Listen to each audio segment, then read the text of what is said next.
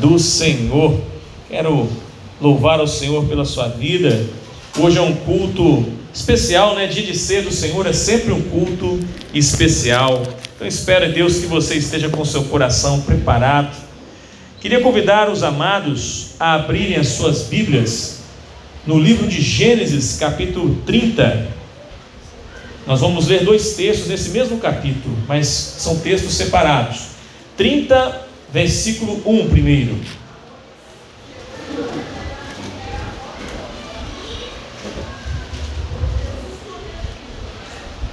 Gênesis capítulo 30, verso 1. Amém, igreja? Se você pudesse colocar de pé, eu sei que você já sentou, né? Mas pudesse colocar de pé em reverência à palavra do nosso Deus.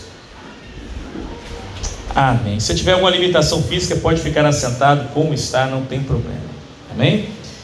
Gênesis capítulo 30, verso 1 diz assim: Quando Raquel viu que não dava filhos a Jacó, teve inveja da irmã e implorou a Jacó: Dê-me filhos ou morrerei. Agora eu quero pedir que você vá com o versículo, no mesmo capítulo, lá para o verso 23. No verso 23 e 24, nós vamos ler, ele diz assim: Ela engravidou e deu à luz um filho. Deus tirou a minha humilhação, declarou, e o chamou de José, pois disse: que o Senhor me acrescente ainda outro filho. Feche os seus olhos, vamos orar ao Senhor. Santo Deus e poderoso Pai que está nos céus, toda honra, glória e louvor sejam dados a Ti, meu Pai.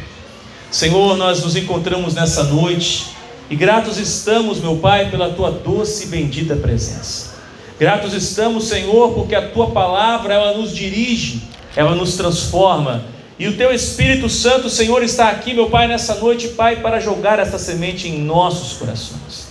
Pai, que mais uma noite, Senhor, a Sua palavra possa alcançar lugar em nossa vida e que possamos frutificar na nosso nosso entendimento, Senhor, e sair daqui transformados pela renovação da nossa mente. Abençoa todos aqueles que entraram, todos aqueles que a minha voz alcança. Senhor, que o Senhor possa nessa noite manifestar a sua graça mais uma vez. Que eu venha diminuir, meu Pai, que o Senhor me use com a sua misericórdia e graça. Que, Senhor, não venha falar de mim mesmo, mas apenas seja um instrumento da tua voz neste lugar, meu Pai. Senhor, também peço, meu Deus, que nós possamos diminuir e que o teu nome seja engrandecido e que mais uma vez o Senhor fale, meu Pai, e poderosamente a esta igreja. Perdoa, meu Pai, as nossas falhas e os nossos pecados. Cubra-nos com teu sangue e repreende, meu Pai, todo ataque do inimigo nesta noite, em nome do Senhor Jesus. Amém. Podem sentar igreja.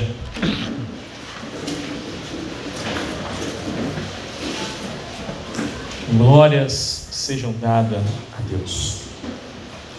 Eu queria titular esta mensagem de ídolos onde eles são gerados. Talvez você possa se perguntar, pastor, ídolos, o que, que isso importa para mim, pastor? Eu não sou um cara que tem nenhuma imagem de escultura na minha casa. E o entendimento da maioria das pessoas é exatamente esse: de que um ídolo é apenas quando você se curva diante de uma imagem.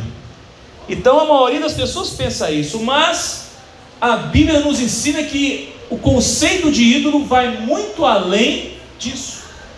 E eu gostaria de trazer nessa noite uma reflexão para que você possa entender e saber se você, assim como eu, não está criando ou gerando um lugar para um ídolo. Para você entender aonde o ídolo é gerado, eu queria convidar você a abrir a sua Bíblia no profeta Ezequiel, capítulo 14, verso 3. Veja o que diz a palavra do Senhor.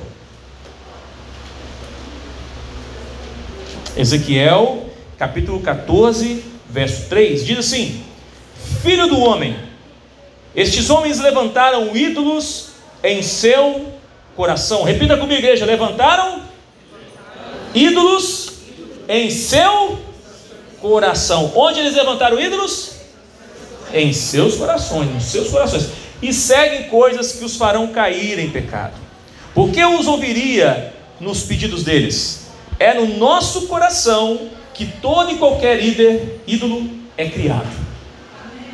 A palavra de Deus aqui em Ezequiel deixa claro que estes homens, a qual o Senhor usa o profeta Ezequiel, deixa claro que foi no coração que eles levantaram ídolos. Então, a partir de agora, uma primeira pergunta está respondida: onde os ídolos são criados? Diga assim, no coração. Eles são criados no coração. Pergunta para o irmão assim: o seu coração? Pergunta o seu coração. Como é que está? Então, é no coração que os ídolos são criados. Irmão, para a Bíblia ela é recheada de versículos de palavras sobre o nosso coração. O profeta Jeremias, no capítulo 17, verso 9 e 10, traz a seguinte orientação sobre o coração. Jeremias 17, verso 9 e 10. Ele diz assim: O coração humano é mais enganoso que qualquer coisa e é extremamente perverso. Quem sabe de fato o quanto é mal? Eu, o Senhor, examino o coração e provo os pensamentos.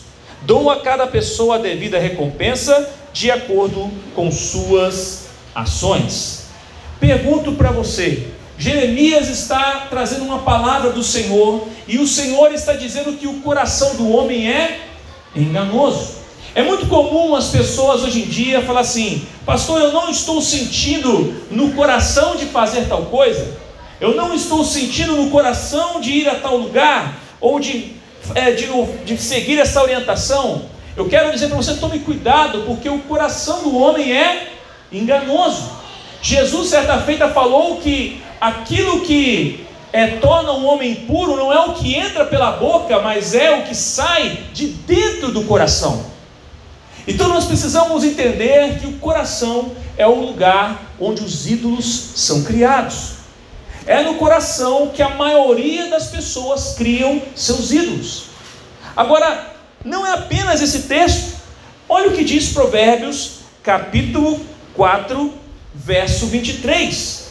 Salomão, que foi tido como o homem mais sábio que já pisou nessa terra, é lógico que nós vamos excluir Jesus Cristo, mas ele vai dizer o seguinte: Provérbios 4, 23.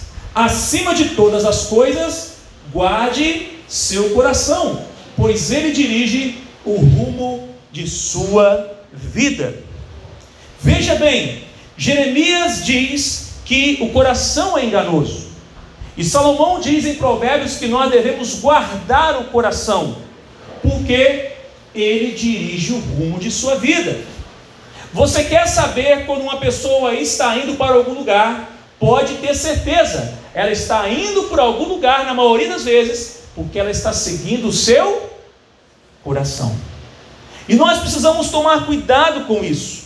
Salomão, o escritor desse texto, foi o homem mais sábio, mas ao mesmo tempo, o final da vida de Salomão acabou por adorar outros deuses exatamente por não fazer isso que ele mesmo orientou. Salomão se envolveu com muitas mulheres, Salomão teve mais de mil esposas. E mais de 300 concubinas, e o que aconteceu com ele? A Bíblia diz que no final da sua velhice, ele começou a se corromper, adorando deuses estrangeiros. Isso significa que o próprio Salomão não guardou a própria orientação que o Senhor lhe tinha dado, que ele deveria guardar no seu coração. E talvez você possa estar falando, ah, pastor, você lê um texto lá em Gênesis falando de Jacó e Raquel. E agora você está falando de ídolo. O que, que tem uma coisa a ver com outra? Você vai, eu vou chegar lá. Mas o que eu quero mostrar para você é que a concepção de ídolo ela é muito mais profunda do que você possa imaginar. E eu fiz questão de deixar uma pergunta no ar. Como saber se eu ou você estamos construindo um ídolo no nosso coração? Você já fez essa pergunta? Para você? Será que em algum momento da minha vida eu estou construindo um ídolo em meu coração? Para você responder essa pergunta, você tem que responder uma outra pergunta, e essa pergunta vai te mostrar o porquê que nós precisamos ter cuidado com o nosso coração. A pergunta que nós precisamos responder antes dessa é: onde busco refúgio quando eu preciso? Onde eu e você buscamos refúgio quando nós precisamos? Vou dizer: quando você está triste, quando as coisas estão dando errado na sua vida, quando acontece um intempério, uma tempestade, um problema, uma circunstância diversa, uma coisa que você não esperava, onde nós buscamos refúgio?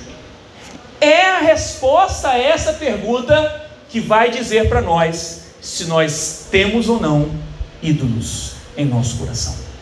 Porque onde nós formos buscar o nosso refúgio, pode determinar o ídolo que nós estamos gerando em nosso coração.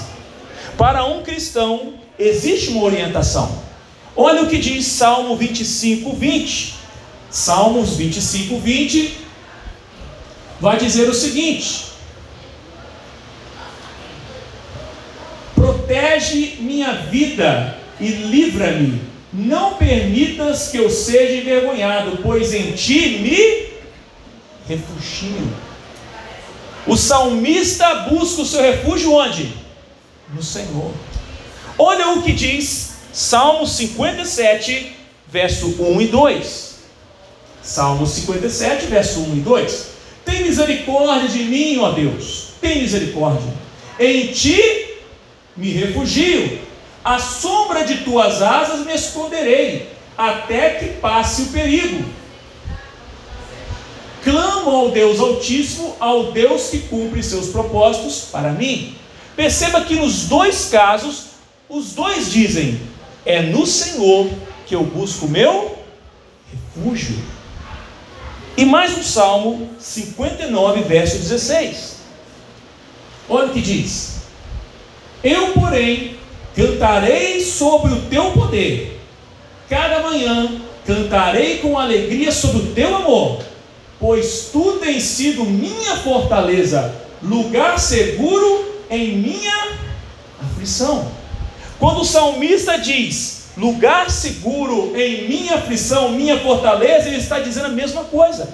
É no Senhor que eu busco o meu refúgio. Agora eu faço uma pergunta para você que está aqui essa noite: onde você busca o seu refúgio quando as coisas não dão certo?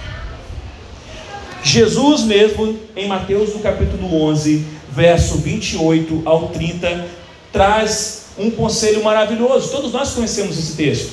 Mateus 11, 28 ao 30, ele diz: Venham a mim, todos vocês que estão cansados e sobrecarregados, e eu lhes darei descanso. Tomem sobre vós o meu jugo, deixem que eu lhes ensine, pois sou manso e humilde de coração, e encontrarão descanso para a alma.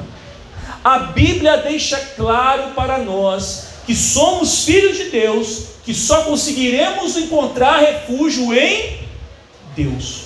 Mas será que nós temos encontrado o nosso refúgio em Deus?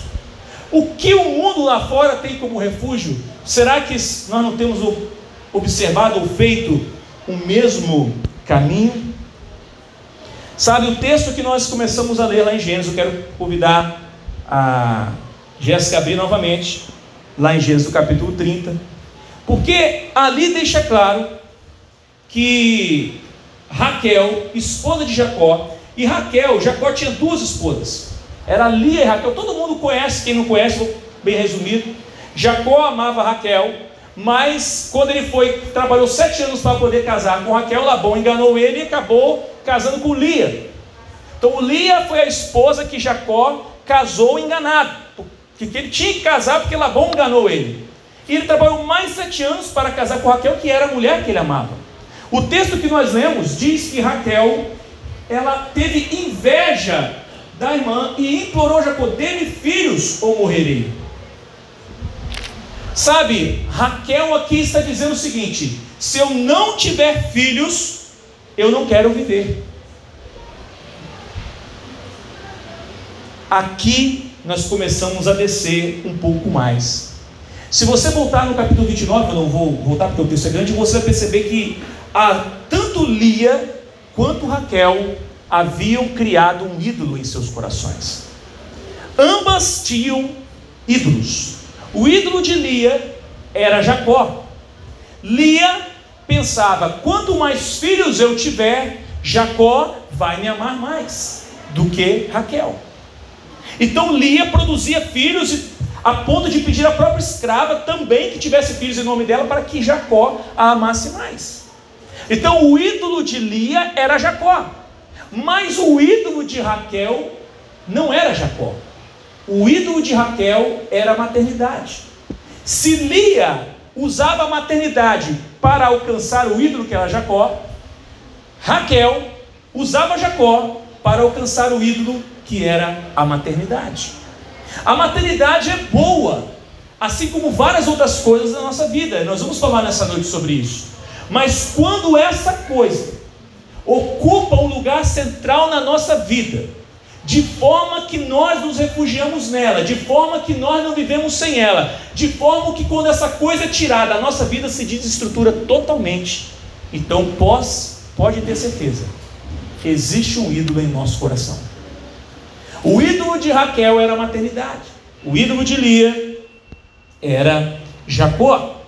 O texto deixa claro, ela fala assim: dê-me filhos ou morrerei. E lá no verso, no último verso que nós vemos lá, que foi o verso 23,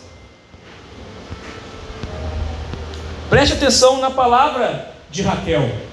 Deus então deu um filho para Raquel. Ela diz: ela engravidou e deu à luz um filho. Quem foi esse filho? Foi José. Ela falou assim: Deus tirou a minha humilhação, declarou. Verso seguinte, ela diz: E o chamou de José, pois disse: que o Senhor me acrescente ainda outro filho. Preste atenção na frase de Raquel. Quando nós temos um ídolo, meu irmão, em nosso coração, nós não nos saciamos e nós continuamos adorando esse ídolo. Raquel reclamou que ela não tinha filhos. Deus deu José. Pois José não tinha acabado de nascer, e o que Raquel está pedindo novamente? Que o Senhor me acrescente outro filho. Sabe, nessa noite, eu queria trazer para os irmãos essa concepção. Quando é que um bom desejo, que a maternidade é um bom desejo, como outras coisas que nós vamos falar nessa noite, podem se tornar ídolos em nossa vida? Porque, meu irmão, meus irmãos que estão aqui, toda vez que colocamos alguma coisa no lugar de Deus, isso é um ídolo. Idolatria não tem a ver com imagem de escultura apenas, mas idolatria tem a ver com se nós colocamos pessoas, coisas, qualquer que seja, no lugar de Deus, então nós construímos um ídolo. Esse ídolo está em um altar, e o altar é o nosso coração. Preste atenção, e eu trouxe aqui como um desejo natural pode se tornar um ídolo em nossas vidas. Se você perguntasse para pastor, maternidade não é pecado? Claro que não. Deus fez o homem e a mulher para multiplicar, a maternidade é uma bênção. Mas quando ela ocupa o lugar central, ela se torna um ídolo. E a resposta a essa pergunta é: quando algo natural, algo de Deus, se torna um ídolo em nossas vidas? A resposta é quando nós passamos a colocar aquilo como coisa mais importante na vida. Pergunto para você: o que é mais importante na sua vida. E eu coloquei algumas coisas aqui que eu quero compartilhar com os irmãos nessa noite. Para algumas pessoas, o lazer é um ídolo. Tem pessoas que deixam tudo, mas não deixam de fazer um lazer. Não deixa de viajar, não deixa de passear, não deixa de fazer nada, não deixa de assistir um filme, não deixa, não deixa. E Toda vez que ela está cansada, que ela tem um problema, fala: vou viajar. Aí eu vou jogar futebol. Aí eu vou é, correr. Aí eu vou. Por quê? Porque aquilo para ela representa o seu refúgio. Ao invés de buscar o Criador, quando ela não está bem, ela faz o quê? Eu vou, como é que o pessoal chama? Maratonar uma série. Que eu vou esquecer meus problemas. Ah, eu vou jogar uma pelada, vou jogar um videogame, eu vou viajar, eu vou comprar. Vou pro shopping. E assim, sem perceber, nós estamos criando ídolos em nosso coração. Tem pessoas que o ídolo não é o lazer, é o trabalho. Tem pessoas que o, o trabalho é tão fundamental na vida dele que quando ele aposentar, ele vai ficar doente. Quem não conhece alguém assim? Que quando para de trabalhar, parece que a vida acabou para ele. Não, agora eu não. Meu Deus, eu não posso sem trabalhar, eu tenho que estar trabalho. Meu irmão, se o trabalho ocupa esse lugar na sua vida, então o trabalho é o seu ídolo. Quando eu estou com problema em casa, eu foco no meu trabalho. Vamos para o trabalho, vamos para o trabalho. Quando eu deveria buscar a Deus. Há pessoas que o ídolo é a sua família. Como o caso de Lia. Que amava Jacó a ponto de ter, mandar sua escrava ter filhos, de ter filhos até de filho para que Jacó a amasse. Tem pessoas que colocam a família no lugar de Deus, mas Jesus deixa claro, Mateus capítulo 13, verso 44 e 46, ele conta uma história, e ele diz: O reino dos céus é como um tesouro escondido que um homem descobriu num campo. Em seu entusiasmo, ele escondeu novamente, vendeu tudo o que tinha, e com o dinheiro da venda comprou aquele campo. A parábola diz que o homem deu tudo o que ele tinha para comprar aquele campo, porque naquele campo tinha o um tesouro e o tesouro representa o reino de Deus. Ou seja, ele abriu mão de tudo o que ele tinha para alcançar aquele benefício que representa o reino de Deus. Tem pessoas que ele abre mão de tudo, mas a, a família ainda ocupa o lugar de Deus. E preste atenção: Raquel pediu um filho a Deus. Deus deu ou não deu, filha Raquel? Mas ela se satisfez? Ela quis outro. Agora, quer um exemplo positivo? Abraão. Abraão tinha um único filho da promessa. Deus pede a ele, e o que ele faz? Ele entrega a Deus. E o que Deus faz com o filho dele? Ele devolve para ele. Porque toda vez que Deus pede uma coisa para nós, Ele está nos provando para dizer: quem é mais importante, o abençoador ou a bênção? Sou eu que te dou o seu trabalho, que te dou o seu lazer, ou é a bênção que eu te dou? Quando você tem problema, você faz o que? Você me busca ou você se, se embrenha nas coisas? Há para algumas pessoas, no entanto, os amigos. Os amigos são seus ídolos. Tem pessoa que larga a família, larga tudo para estar com os amigos. Tem pessoas que já é a comida e a bebida. Quem não conhece isso? O cara está nervoso, está ansioso, vai lá, entra no chocolate, entra no sorvete. É o ídolo dele. Está com problema, vai para cachaça, vai para bebida. É o ídolo dele. Porque aonde ele vai buscar? Refúgio. O que a Bíblia está nos dizendo que para o cristão só há um lugar onde nós devemos buscar refúgio. Esse lugar, ou não é apenas um lugar, é quem? É o Senhor, o Jeová Jiré, o nosso Deus da provisão. Há pessoas, no entanto, que acordam 5 horas da manhã, toma banho frio e vai para a academia. Quê? Porque para ele a estética é mais importante do que Deus. Ele não vem. Se você chamar para vir para uma oração 5 horas, ele não vem. Se você falar para ele, para ele fazer um propósito, ele não faz, mas ele não abre mão de estar na academia 5 horas da manhã todo dia, ralando, depois postando as fotos na internet, mostrando como que está. Por quê? Porque aquele é o ídolo dele. É aonde ele se refugia. E isso, meu irmão, não, são, não é errado para academia, não é errado ter lazer, não, a sua família você tem que amar, o seu trabalho é muito bom, foi Deus que deu. Mas todas essas coisas não podem ocupar o lugar de Deus. Elas não podem ser o primeiro lugar na nossa vida. Tem pessoas que os seus ídolos são os remédios. Quem não conhece isso? Tem gente que a saúde dele é remédio, remédio, ele não abre mão de remédio, toda hora é remédio, é remédio, é o ídolo dele. Tem, tem gente que são as drogas. Tem gente que são as compras, como eu falei, tem gente que é o dinheiro.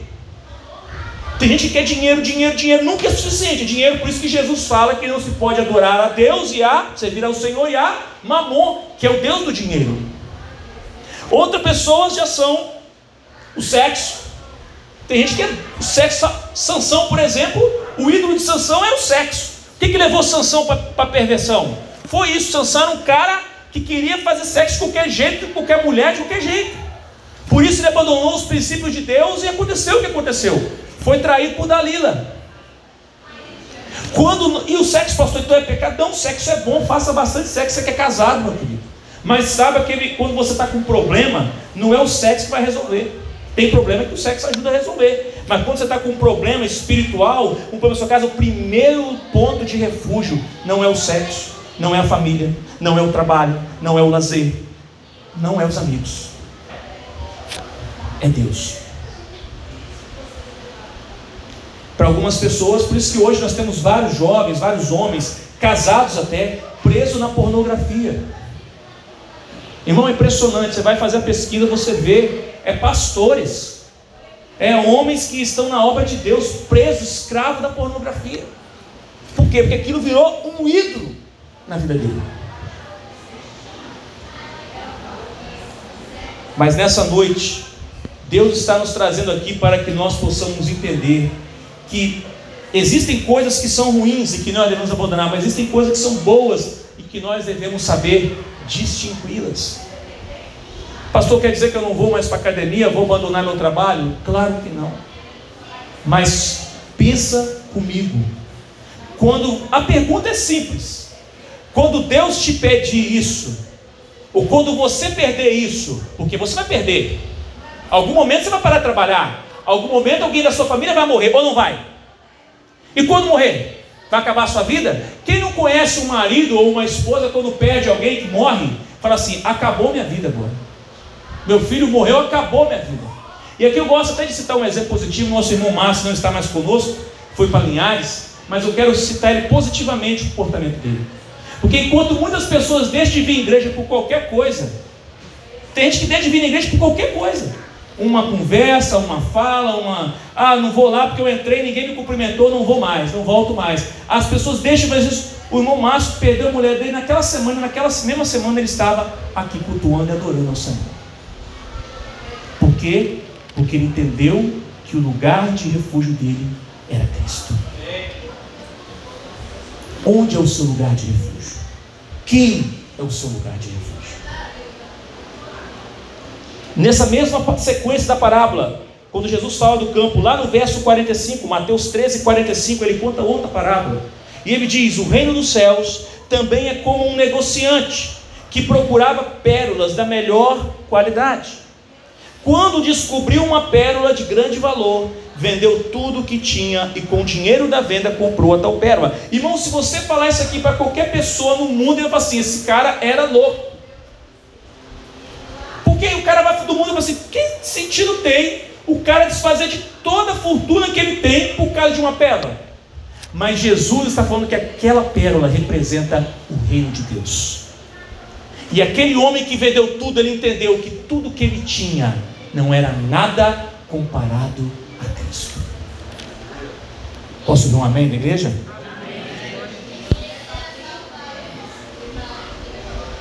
Pense comigo, meu irmão todas as coisas podem ser tiradas de nós. Pode ou não pode? Seu trabalho pode ser tirado de você? Pode ou não pode? Sua família pode ser tirada de você? Sim ou não? Seu lazer pode ser tirado de você? Sim ou não? Sua saúde pode ser tirada de você? Sim ou não? Mas Cristo não pode ser tirado de você. Você pode abrir mão dele, mas ele, uma vez que você entregou, ele fala assim: aquele que vem a mim, ou seja, aquele que se submeteu à sua vontade, ele fala assim: de maneira nenhuma o lançarei fora. Por isso que o diabo quer a sua vida e quer a minha. Por isso que o diabo quer nos prender no entretenimento. Ele quer criar ídolos em nosso coração, porque ele sabe que não tem como ele tirar você de Deus, porque Deus não vai, mas tem como você sair de Deus. Como Salomão saiu. No final da vida ele voltou, voltou, mas ele saiu. Como muitos saíram. Nós precisamos analisar, meu irmão, será que no nosso tempo, eu tenho falado no tempo em que a igreja do nosso tempo precisa, nós precisamos voltar a analisar a nossa vida e ver o que é o reino de Deus, entender essa parábola dizendo que não existe nada mais importante do que o reino de Deus. E aí, talvez alguns podem virar para mim e falar assim, pastor, mas aí também porque eu não fui na igreja não quer dizer que eu que eu não que eu abandonei a fé. É, meu irmão, é verdade. Você pode não vir por um problema de saúde, de trabalho, está tudo bem. Mas quando você não vem por opção, podendo vir, você está mostrando o que é mais importante para você. Tem nada tipo, você podia vir, mas você colocou alguma coisa na frente. Nós estamos fazendo escolhas. E o nosso coração está trabalhando a todo momento. E neste trabalho, ele pode gerar um amor por Deus mais próximo, como também ele pode nos distanciar, gerando ídolos em nossa alma. Todas as coisas podem nos ser tiradas, mas Cristo não pode ser tirado de nossa vida, porque Ele é eterno. Ele é o Alfa, Ele é a família, todas as demais coisas elas podem tirar. E é muito comum, irmãos, algumas pessoas entrar em depressão. Aí você pergunta, por que fulano entrou em depressão? Porque em algum momento da vida aquilo, a, o seu refúgio foi sacado. Aquilo que era o seu ídolo.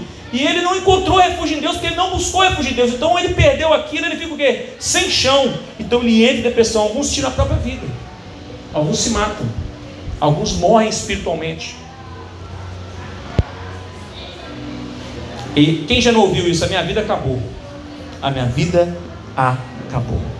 E eu gostaria de contar uma história para vocês. Eu separei isso aqui para contar para vocês essa noite. Existiu uma família que um casal e esse casal tinha um filho e quatro filhas. E este casal um dia foi fazer uma, ia fazer uma viagem. O marido não tinha vaga para ele ir no navio. Então ele mandou a filha, as quatro filhas, junto com a esposa. Houve um problema no meio do caminho, a embarcação encontrou um problema e ela começou a afundar.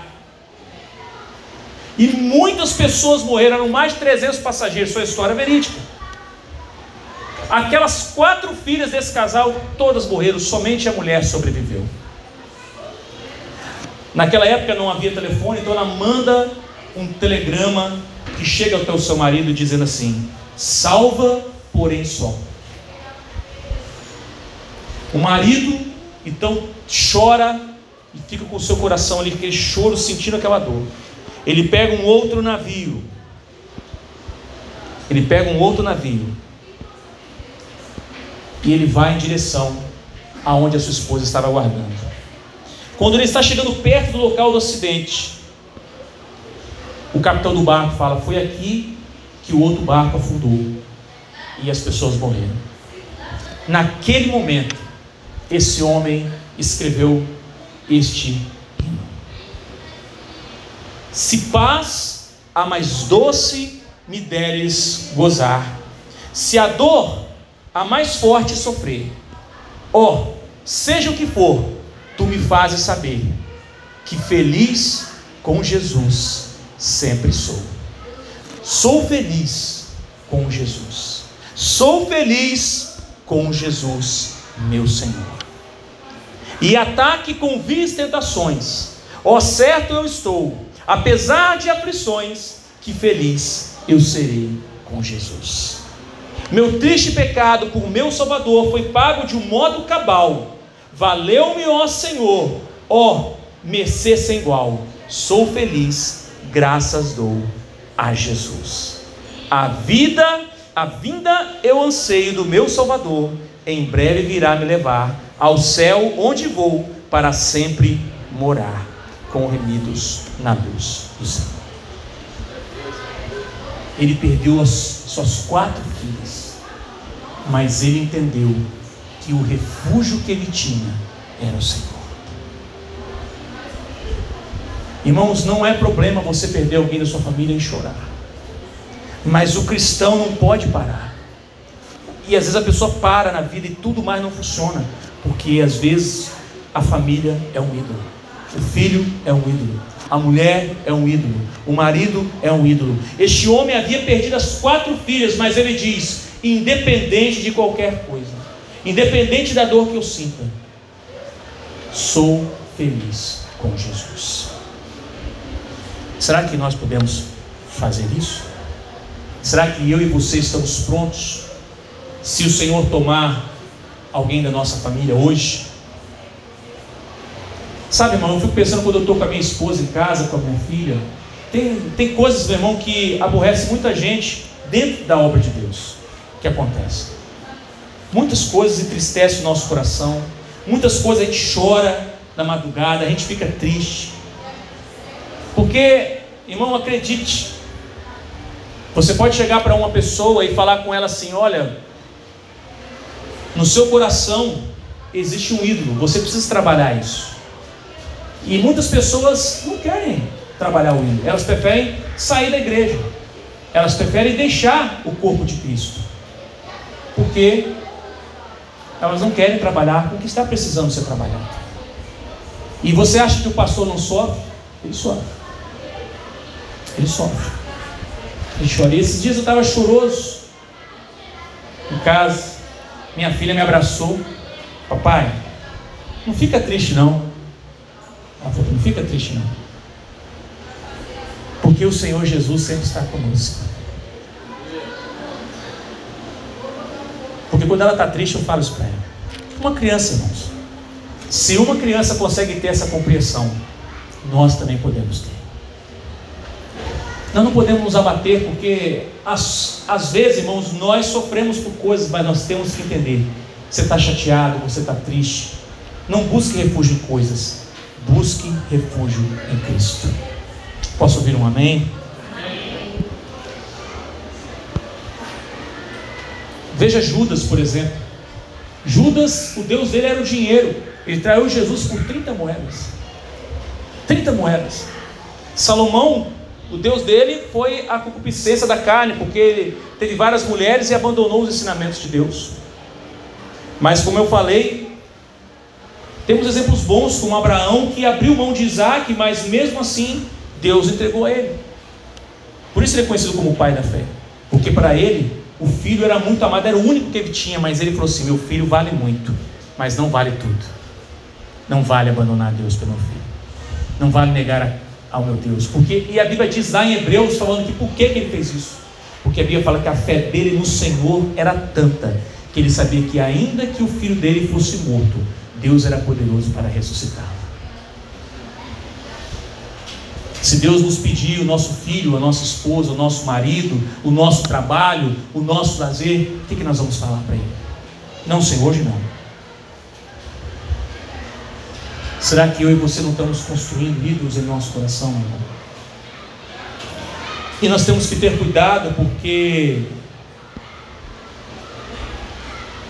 às vezes nós podemos ser atendidos no nosso pedido. Raquel, ela falou assim: Me dá filhos ou eu vou morrer. E quando nasceu José, ela falou assim: Que o Senhor me acrescente outro filho. Mas lá em Gênesis capítulo 35, a Bíblia fala que Raquel engravida de novo. E agora ela dá a luz a quem? Benjamim. E o que acontece com Raquel? Ela morre no parto. Deus estava mostrando para ela: Você quer um filho?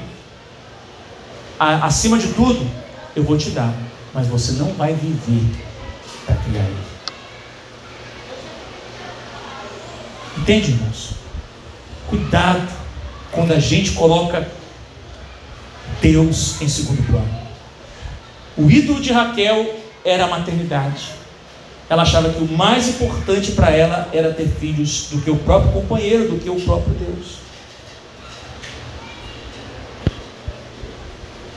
Mas quando um desejo passa a ser um ídolo, quando ele passa a ser a solução para os nossos problemas. Eu estou com esse problema, eu vou lá e faço isso. Eu estou com essa situação, eu vou lá e faço aquilo. Se aquilo que você faz é para você se livrar dos seus problemas, então aquilo ali é o seu Deus, é o seu ídolo. Eu queria dizer para os irmãos que nós vamos ter um momento da ceia, mas eu queria, antes de finalizar, dizer isso. Eu e você estamos sujeitos a isso, nós não somos melhores. A Bíblia tem exemplos maravilhosos, como também o exemplo de Paulo, que abandonou tudo por Cristo. Paulo abandonou tudo por Cristo. Tudo. E às vezes, meu irmão, o que nós temos que estar preparados é se hoje Deus me pedir, eu vou abrir mão por Ele. Às vezes, irmãos, nós somos pastores, não é fácil eu chegar para você aqui e te dar essa palavra. Mas se eu não te der essa palavra, eu também criarei um outro ídolo no meu coração, que será vocês. Porque se eu ficar com medo de falar alguma coisa aqui, sabendo que vocês podem não voltar mais aqui, o meu ídolo são vocês. Quando eu sento com o irmão para falar com ele, meu irmão, você tem que tomar cuidado com isso, porque o seu comportamento está indo para um caminho perigoso, as suas ações, e ele não quer saber, e fala: Eu não vou ficar mais aqui, eu não quero mais ficar. Eu vou chorar, eu vou ficar triste, mas vou falar: a escolha é sua. Irmão, eu não vou abrir mão daquilo que Deus me chamou para fazer. E eu amo os irmãos demais para chegar aqui e engodar os irmãos com alguma coisa. Para finalizar, eu queria ler a frase. Eu não sei se você, você que está no meu grupo, lá no grupo da igreja, eu queria ler a frase que eu coloquei lá essa semana, de Thomas Grieve, que diz o seguinte. Eu postei essa frase lá e postei essa frase também na página da igreja. Thomas Guthrie, aliás, diz o seguinte: Se você encontra-se amando qualquer prazer mais do que suas orações, qualquer livro mais do que a Bíblia, qualquer casa mais do que a casa do Senhor, qualquer mesa mais do que a mesa do Senhor, qualquer pessoa mais do que a Cristo, ou qualquer benefício mais do que a esperança do céu, fique alarmado. Em outras palavras, cuidado, você pode ter um ídolo no seu coração e ainda não percebeu. Eu queria fazer uma oração, nós vamos passar para o momento da ceia. Queria convidar você a fechar os seus olhos. Isso é muito sério, irmãos. Isso é muito sério. Eu não estou aqui para te dar sermão nem sabão, porque isso serve para mim. Eu estou aqui para dizer para você o seguinte: nós precisamos guardar o nosso coração para que ele não se torne uma fábrica de ídolos. Puxa na sua memória agora, o Espírito Santo vai te lembrar agora. Onde você se refugia quando os problemas chegam? Onde você vai buscar consolo quando o problema bate na sua porta, quando a situação difícil chega até você, quando o desespero te alcança, quando você tem perdas materiais, perdas pessoais, perdas espirituais, onde você vai pedir socorro? O que você vai fazer se a sua resposta é qualquer outra coisa que não seja Cristo? Então nessa noite o Senhor está te mostrando: existe um ídolo no seu coração que precisa cair essa noite. Ele precisa cair. Porque se ele não cair essa noite, quando você sair daqui amanhã, ele vai estar lá esperando a sua devoção. E os problemas vão vir, os desprazeres da vida vão acontecer, e você vai sempre se voltar para Ele, e Ele vai estar ali pronto para receber a sua adoração enquanto aquele Deus que tudo fez por você, que tudo te deu, que te ama, vai estar sendo colocado de lado. Qual é o seu refúgio?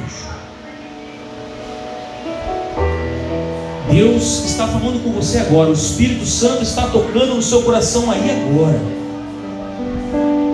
Talvez seja um filho, talvez seja um cônjuge, irmão.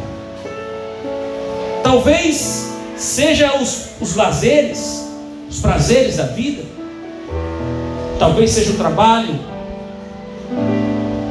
não sei o que é, mas o Espírito Santo está te mostrando aí agora. Eu tenho certeza disso, que está na sua memória. Se você identificou, fale com o Senhor. Senhor, eu sei que eu tenho sido, isso tem sido meu livro. Fale no seu coração com Deus. Isso tem sido meu livro, Senhor. E nessa noite, Senhor, eu vou jogar esse ídolo por terra, Senhor. Nessa noite, Senhor, eu estou dizendo para o Senhor que eu não mais colocarei isso em primeiro lugar na minha vida. Eu não me refugiarei mais nisso. Eu me refugiarei no Senhor. Deus está falando ao seu coração nessa noite. Eu tenho certeza disso, porque eu posso sentir aqui no coração. E não ache você que eu estou invulnerável a isso, porque eu também não estou.